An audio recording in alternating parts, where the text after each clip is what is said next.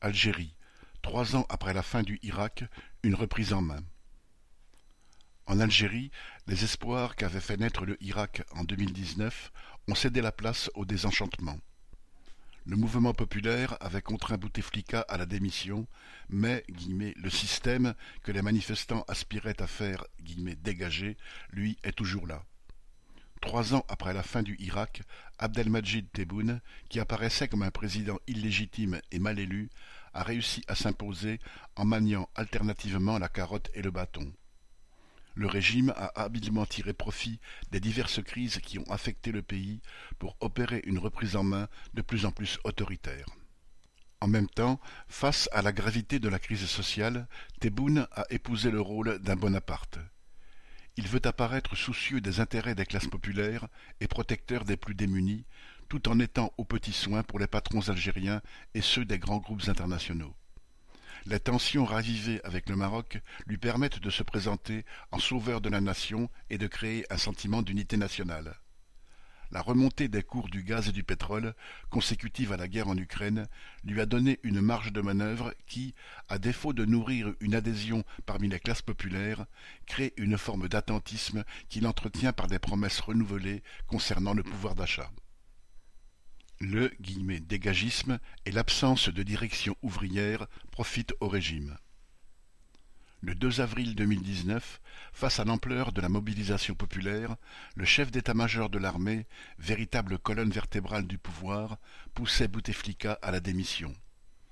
Les militaires se débarrassaient ainsi du paravent civil derrière lequel ils avaient choisi de s'abriter vingt ans plus tôt, au sortir de la décennie noire. Il leur fallut encore des mois pour imposer l'organisation de nouvelles élections et mettre en place un nouveau paravent civil, à trouver une issue à la crise politique. Cette issue ne pouvait pas venir des partis dits d'opposition actifs au sein du Irak. Certains, comme les démocrates et les islamistes, étaient discrédités par leur compromission avec Bouteflika.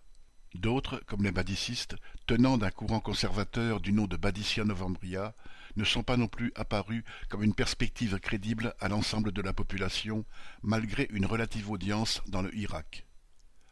L'organisation Rachad, fondée par d'ex-responsables du FIS, Front islamique du salut, dont le porte-parole Mohamed Larbizidout, est en exil à Londres depuis 1995, d'où il anime une chaîne de télévision très suivie en Algérie, n'a pas mieux réussi. Le dégagisme et le simple rejet de la politique du pouvoir n'offraient aucune voie aux classes populaires, aux prises avec les difficultés grandissantes du quotidien. Beaucoup se détournèrent du Irak, au sein duquel les forces politiques agissantes, islamistes et démocrates, ignoraient, voire dénigraient les intérêts des travailleurs. En effet, bien qu'en concurrence, islamistes ou démocrates ont en commun d'être prêts à servir fidèlement les intérêts de la bourgeoisie algérienne. L'absence d'un parti politique défendant réellement les intérêts des classes exploitées laissait les travailleurs sans direction propre et sans perspective. En marge du Irak, différentes catégories de travailleurs entrèrent en lutte séparément les unes après les autres. Les contractuels du préemploi, les ouvriers licenciés pour avoir créé un syndicat, les enseignants et le personnel de santé firent l'expérience qu'ils ne pouvaient compter que sur eux-mêmes pour améliorer leur salaire et leurs conditions de travail. En décembre 2019, malgré la continuation du Irak et des appels au boycott, Abdelmajid Tebboune fut élu président de la République avec 39,9% de participation à l'élection. À la tête d'un pays à l'économie exsangue, notamment du fait de la chute des cours pétroliers depuis 2014, Tebboune paraissait en mauvaise posture. La crise sanitaire au service d'une reprise en main la crise sanitaire permit à Tebboune de mettre définitivement un terme à une année de contestation et de marches hebdomadaires. Même si la lassitude et l'absence de perspective avaient clairsemé les rangs des manifestants, ces marches le mettaient sous surveillance. Avec la fin du Irak, Tebboune eut les mains plus libres pour reprendre peu à peu le terrain concédé. Aujourd'hui, c'en est fini de la liberté de manifester que le Irak avait réussi à imposer dans la rue les libertés d'expression, de réunion et d'association sont piétinées. Certes, le régime n'a pour l'instant pas opéré une répression à la manière de la junte militaire au Soudan. Il n'a pas non plus envoyé ses chars contre les manifestants comme il l'avait fait lors de la révolte d'octobre 1988. Cela rassure sans doute une partie de l'opinion populaire, marquée par les traumatismes de la décennie noire et qui observe avec inquiétude les chaos libyens et syriens. Il n'en demeure pas moins que des centaines de personnes ont été emprisonnées pour leurs opinions, des étudiants, de simples travailleurs, des militants, des responsables politiques, des irakistes, des blogueurs, des membres d'associations ou des journalistes. Sans être réprimés, certains supporters de foot de Ouled El Badja, rendus célèbres par leur chant dénonciateur, la Kadza del Mouradia, disent avoir été harcelés. Le gouvernement s'est saisi de la fuite en France de la journaliste franco-algérienne Amira Bouraoui pour présenter l'Algérie comme victime d'ingérences étrangères et justifier ainsi d'autres arrestations. Depuis juin 2021, le régime peut, grâce à la révision de l'article 87 bis du Code pénal, accuser de terrorisme ceux qui, citation, œuvrent ou incitent, par quelque moyen que ce soit, à accéder au pouvoir ou à changer le système de gouvernance par des moyens non constitutionnels. Fin de citation. Si pour l'instant seuls les courants réactionnaires du MAC et de Rachad ont été accusés de terrorisme et interdits, le pouvoir peut s'en servir contre tous ceux qui, d'une manière ou d'une autre, aspirent au changement. La mise au pas autoritaire peut prendre bien des visages et même s'exercer au nom de l'intérêt des plus démunis. C'est ce qui vient de se passer avec les nouveaux articles de loi adoptés prétendument pour lutter contre la spéculation, rendus responsables des pénuries. Ainsi, face à la pénurie de lait subventionné, consommé par les plus désargentés, le gouvernement a médiatisé le déploiement des forces de police chez les petits commerçants. Ceux qui furent accusés d'avoir stocké le lait ou de l'avoir vendu vingt-sept ou trente dinars, quinze centimes d'euros, au lieu de vingt-cinq, ont eu droit à des procès expéditifs, certains ont même écopé de peines de dix ans de prison. Par contre, les gros spéculateurs, ceux qui sont en début de chaîne, ne sont pas inquiétés. Aussi, les habitants des quartiers populaires vivent ces expéditions policières comme une démonstration de force qui vise à les intimider. Le gouvernement se méfie d'eux, car les protestations de rue, les blocages de routes et les occupations de mairies sont des moyens d'action qu'ils ont souvent utilisés pour exiger un emploi, un logement ou le raccordement au gaz. Une loi récente criminalise ce type d'action et les protestataires encourent jusqu'à vingt ans de prison. Le gouvernement veut encore plus mettre au pas les travailleurs en s'attaquant aux droits de grève et aux droits syndical. Ces droits sont déjà bien souvent bafoués, en particulier dans le secteur privé où la précarité est générale. L'UGTA, soutien historique du régime, a évité de s'y implanter pour ne pas gêner les patrons. Ces derniers empêchent l'émergence de syndicats au sein de leur entreprise. Ainsi, en 2021, les 191 travailleurs de Numilog, filiale du groupe Cévital, ont tous été licenciés pour avoir créé un syndicat UGTA. Malgré les multiples décisions de justice qui leur donnaient raison, ils n'ont jamais été réintégrés. La loi patronale est la plus forte. Aussi, dans le secteur public, pour rendre les syndicats encore plus dociles, deux projets de loi viennent d'être élaborés qui ont pour but de limiter l'exercice du droit de grève et du droit syndical. Ils rendent illégale la présence des militants politiques dans les syndicats. De plus, dans les secteurs dits stratégiques, ce qui concerne l'immense majorité des secteurs, le recours à la grève sera lui aussi interdit et passible de poursuites judiciaires. Dans les secteurs où la grève sera autorisée, les travailleurs devront respecter un préavis de quinze jours. La grève sera considérée comme légale à condition qu'elle soit votée à bulletin secret par les deux tiers des travailleurs et en présence d'un représentant du patron. Le projet interdit par ailleurs les grèves pour des motifs politiques ainsi que les grèves de solidarité. Les protestations des principales confédérations syndicales, l'UGTA, inféodée au pouvoir, et la CSA, Confédération des syndicats autonomes, sont molles, loin d'être à la hauteur de cette attaque sans précédent. À la base, de Tamanrasset à Annaba, en passant par Bouira ou Djelfa, les assemblées générales des syndicats et les unions locales UGTA de tout le pays ont rejeté ce projet. Ils attendent le signal des directions syndicales. Celles-ci déplorent l'une et l'autre que le gouvernement ait élaboré ces lois anti-ouvrières sans les avoir consultées et dénoncent leur caractère anticonstitutionnel, ce qui ne les empêche pas d'en appeler à l'arbitrage de Tebboune, qui en est pourtant à l'initiative. Le populisme de Tebboune Tout en affichant son autoritarisme, Tebboune tente de prévenir une explosion sociale. Comme ses prédécesseurs, il navigue à vue entre les intérêts de la bourgeoisie algérienne et les exigences du FMI d'une part, et le mécontentement des classes populaires d'autre part. Le pays continue à être durement touché par les effets conjugués de la crise sanitaire qui a mis l'économie à l'arrêt durant de longs mois et les effets de la chute historique des cours du pétrole amorcée en 2014. Une grande partie de ses recettes pétrolières s'était évanouie entre 2014 à 2021, une catastrophe quand on sait que 95% des devises du pays proviennent des exportations d'hydrocarbures. C'est pour répondre aux exigences du FMI que Tebboune avait acté, dans la loi de finances 2022, la fin des subventions sur les produits de base mises en place après l'indépendance du pays le sucre, l'huile, la semoule et le lait, mais aussi l'énergie, le gaz, l'électricité et l'essence. Il justifiait la fin des subventions en affirmant vouloir les remplacer par des aides publiques en faveur des plus pauvres.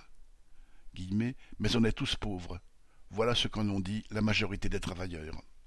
En tout cas, cette mesure qui devait entrer en vigueur en janvier 2022 est à ce jour reportée. Pour l'instant, Tebboune temporise. Pour tenter de contrecarrer l'inflation galopante qui paupérise une grande partie de la population, il a supprimé des taxes sur les céréales afin de limiter la hausse des prix de la semoule et des pâtes. La hausse récente des cours du gaz et du pétrole, consécutive à la guerre en Ukraine, a offert au régime une marge de manœuvre inespérée. Depuis qu'il est élu, Tebboune s'est posé en justicier, il a pointé du doigt la disparité régionale et affiché l'ambition d'éradiquer les zones d'ombre, les villages dépourvus de raccordement au gaz et d'infrastructures. Il n'a cessé de marteler que sa priorité est de préserver le pouvoir d'achat. Entre 2020 et 2021, l'IRG, l'impôt prélevé à la source, a été supprimé pour les plus bas salaires. Ainsi, deux à cinq mille dinars, dix à trente euros, sont allés dans la poche des travailleurs mensuellement en fonction de leur salaire. Cette somme s'est révélée vite dérisoire au regard de l'inflation. Dans la fonction publique, durant la dernière décennie, avec le gel des salaires, les travailleurs de l'éducation, de la santé ou communaux se sont paupérisés. Le gouvernement reconnaît que les salaires, très faibles, sont en moyenne très inférieurs à ceux du privé. Aussi, en avril 2022, l'annonce de la revalorisation du point d'indice avait suscité un espoir, mais son montant, de 2200 dinars, 11 euros, fut perçu comme une insulte par tous les fonctionnaires qui répondirent massivement à l'appel à la grève des syndicats. À Béjaïa, où les syndicats locaux avaient appelé à une manifestation, celle-ci fut interdite le gouvernement avait menacé les syndicats, les accusant de ne pas œuvrer à la préservation d'un climat social serein, si nécessaire aux bonnes affaires de la bourgeoisie. Pour répondre à la colère qui enflait, Tebboune s'était engagé à de nouvelles augmentations pour 2023. En même temps qu'il s'attaque aux droits des travailleurs, Tebboune vient ainsi d'annoncer la titularisation de soixante mille enseignants contractuels, ainsi que de nouvelles mesures concernant le pouvoir d'achat des retraités, des chômeurs et des fonctionnaires. Selon le ministre du Travail, ces mesures, applicables en mars 2023, toucheraient au total 7,7 millions de personnes. Concernant les salaires du secteur public, selon les catégories, les travailleurs devraient percevoir entre 4 500 et 8 000 dinars de plus par mois en 2023 et autant en 2024. Les pensions de retraite seraient relevées afin qu'aucune ne soit inférieure au salaire minimum qui est de 20 000 dinars, soit environ 100 euros. Quant à l'allocation de retraite perçue par les travailleurs qui ont cotisé entre 7 et 15 ans, elle ne devrait pas être inférieure à 15 000 dinars le nombre de bénéficiaires de l'allocation chômage, actuellement limité à 900 000, passerait à 1,9 million. L'allocation établie à 13 000 dinars passerait quant à elle à 15 000 dinars en 2023. Ces mesures représenteront sans doute une bouffée d'oxygène pour bien des familles qui subviennent aux besoins d'une jeunesse massivement touchée par un taux de chômage de 40%, mais elles sont loin d'avoir enrayé les conséquences de la crise précédente. En tout cas, ces mesures dont se vante le gouvernement ne sont rien à côté des cadeaux faits au patronat algérien et à tous les investisseurs étrangers. Le patriotisme économique sur le plan économique et au nom de la lutte contre le chômage, Tebboune cultive le patriotisme économique. Depuis un an, il mène une campagne baptisée « Front interne », vocabulaire guerrier qui fait écho au front extérieur, aux menaces d'agression du voisin marocain, instrumentalisées et amplifiées par la propagande. Avec ce front interne, le gouvernement prétend œuvrer à la création de milliers d'emplois. Chaque semaine, la télévision fait état des projets qui fleurissent à travers le pays. On ne sait pas combien d'emplois verront le jour, mais par contre, on est sûr que des milliards iront à des investisseurs privés. En revanche, de nombreuses entreprises publiques de production sont abandonnées par l'État qui refuse d'y injecter des fonds publics. Régulièrement des grèves y éclatent pour exiger le paiement de salaires non versés pendant des mois. Écœurés par le mépris dont ils sont l'objet, les travailleurs se battent avec courage, le dos au mur. Mais ces entreprises qui périclitent sont souvent rachetées pour une bouchée de pain par des patrons du privé. Tebboune refuse de contracter des dettes auprès du FMI afin de ne pas compromettre la souveraineté de l'Algérie. Il défend le Made in Algeria en développant l'agriculture saharienne et en exploitant des terres rares et d'autres matières premières peu exploitées dont le sous-sol algérien est riche, comme l'uranium, l'or, le fer et le phosphate. Dans le secteur du BTP, des grands projets et chantiers à l'arrêt depuis 2015 auraient redémarré. Fiat et Renault ont fait leur retour dans le pays avec le redémarrage des usines d'assemblage automobile, mais, comme sous l'ère Bouteflika, ces usines embauchent peu de travailleurs car l'essentiel du travail a été fait avant l'importation. Ce patriotisme économique fait en réalité la part belle aux grands groupes étrangers qui investissent en Algérie dans tous les domaines.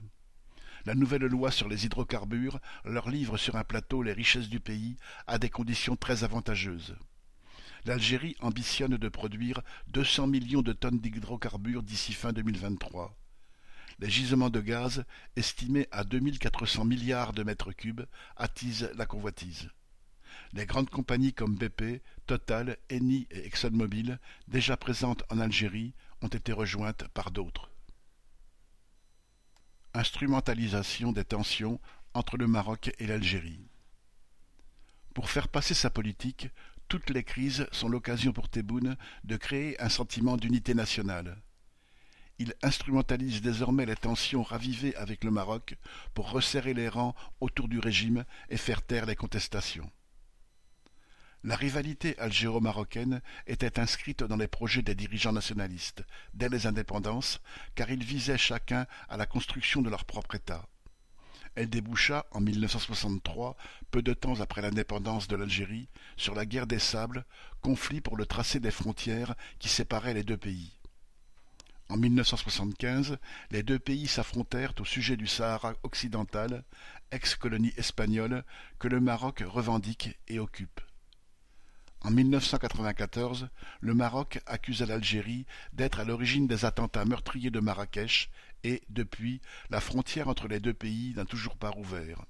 Cette tension semblait en sommeil jusqu'à ce que Donald Trump propose, en décembre 2020, de reconnaître la souveraineté marocaine sur le Sahara occidental en échange de la normalisation des relations entre le Maroc et Israël.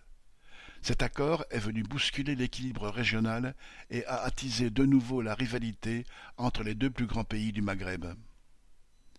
Après la normalisation, les accords de défense qui viennent d'être signés entre Israël et le Maroc permettent au régime algérien de se présenter comme menacé par cette alliance parrainée par les États-Unis. Une série d'événements a permis au gouvernement algérien d'étayer la thèse de l'agression, comme l'utilisation du logiciel espion israélien Pegasus par des services marocains pour espionner des responsables algériens la création d'une usine de drones israéliens au Maroc, ainsi que les manœuvres militaires de l'armée marocaine et de forces israéliennes, sous la houlette des États-Unis, qui aurait eu lieu au sud du Maroc, près de la frontière algérienne, alimente aussi les tensions. Ces tensions permettent également au pouvoir algérien de se poser en champion du droit des peuples à disposer d'eux-mêmes et de flatter les sentiments anti-impérialistes présents dans la population.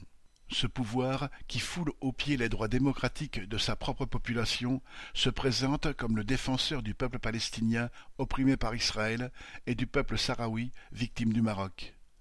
En réalité, le contentieux sur le Sahara occidental cache mal leur compétition pour s'affirmer comme la première puissance régionale.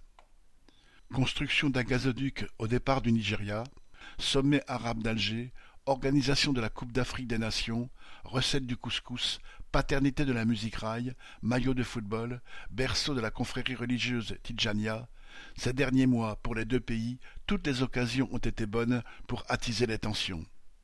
Ces tensions instrumentalisées par les dirigeants marocains et algériens servent à faire diversion à la crise sociale qui affecte les deux pays.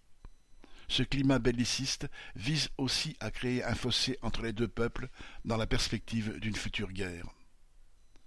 En 2022, les deux pays ont les plus gros budgets militaires d'Afrique, 4 milliards pour le Maroc et près de 10 pour l'Algérie, qui annonce 23 milliards de dollars en 2023, en hausse de 130%.